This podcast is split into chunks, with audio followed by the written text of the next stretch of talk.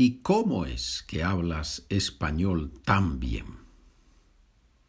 Es una pregunta que a todos los que estudian o estudiáis español os gustaría escuchar con frecuencia, ¿verdad? Si alguien os pregunta, si alguien te pregunta, ¿y cómo es que hablas español tan bien?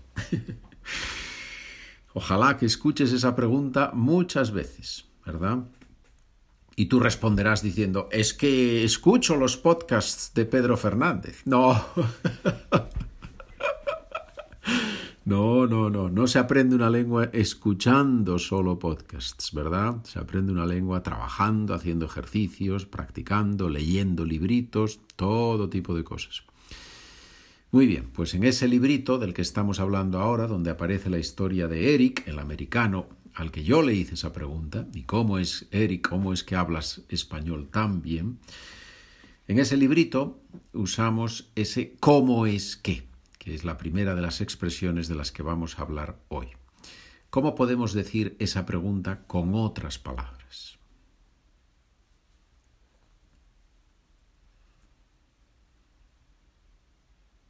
¿Qué has hecho para hablar español tan bien?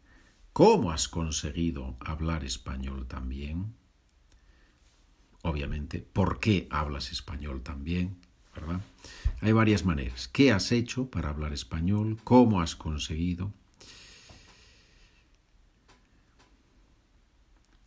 Si yo te digo, ¿cómo has conseguido una entrada para el concierto del siglo?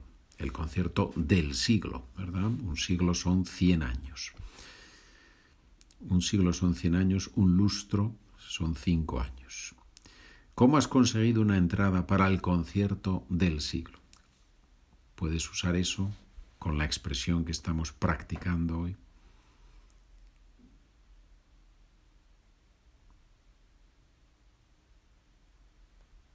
¿Cómo es que tienes una entrada para el concierto del siglo? ¿Cómo es que tienes una entrada para el concierto del siglo? ¿Verdad?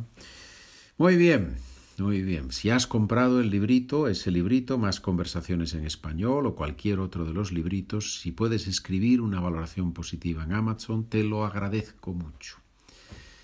Número dos, incluso hoy en día nos hace reír a los españoles. Es estamos hablando del chiste sobre Jesulín Dubrique, sobre impresionante en dos palabras, y yo digo en un momento, incluso hoy en día nos hace reír a los españoles. ¿Cómo podemos sustituir a ese nos hace reír? ¿Qué es eso de nos hace reír?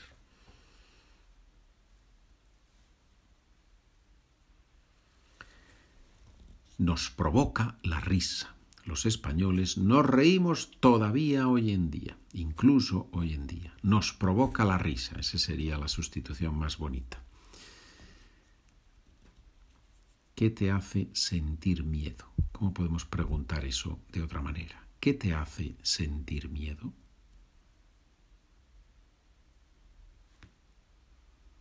¿Qué te provoca miedo? Verbo provocar en ese sentido, ¿sí? Causar. ¿Qué te causa miedo? ¿Qué te provoca miedo? A veces es mejor usar causar directamente, ¿no? El incendio ha provocado la destrucción de muchas casas. El incendio, el fuego, ha provocado la destrucción de muchas casas. El incendio ha causado, ¿verdad? Ha provocado, ha causado. Se usa mucho eso. Tercer aspecto que estamos comentando hoy, donde hoy terminamos con, con Jesulín Dubrique, hoy terminamos con la historia de Eric, ¿verdad? Espero que te haya gustado, por lo que me escriben y me dicen los estudiantes, Parece que sí, que ha gustado, que no es muy difícil. Eso me, me, parece muy bien porque el libro, el librito es para estudiantes de nivel intermedio avanzado. Entonces no puede ser muy difícil, ni muy fácil, ni muy difícil, ¿verdad? Y Eric en un momento dice, y acabé viviendo en Ubrique. ¿Cómo podemos decir eso? Y acabé viviendo en Ubrique.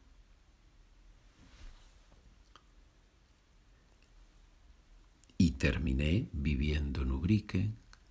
Al final del proceso, el resultado fue que eso pasó, acabar. Acabamos de ver varios significados de esas palabras, de esa palabra, ¿no? los hemos visto hace poco. Vamos a ver. Empezó a beber y acabó emborrachándose. Hay un proceso, ¿verdad? Empezó a beber y acabó emborrachándose. Gerundio. Hay un proceso. Acabó de hablar con los estudiantes y se fue a su casa. Acabó de hablar con los estudiantes y se fue a su casa. Terminó. No hay un proceso, solo es una acción después de otra, no es el resultado. ¿sí? Son dos cosas distintas. Acabó de hablar con los estudiantes y se fue a su casa. ¿Vemos la diferencia?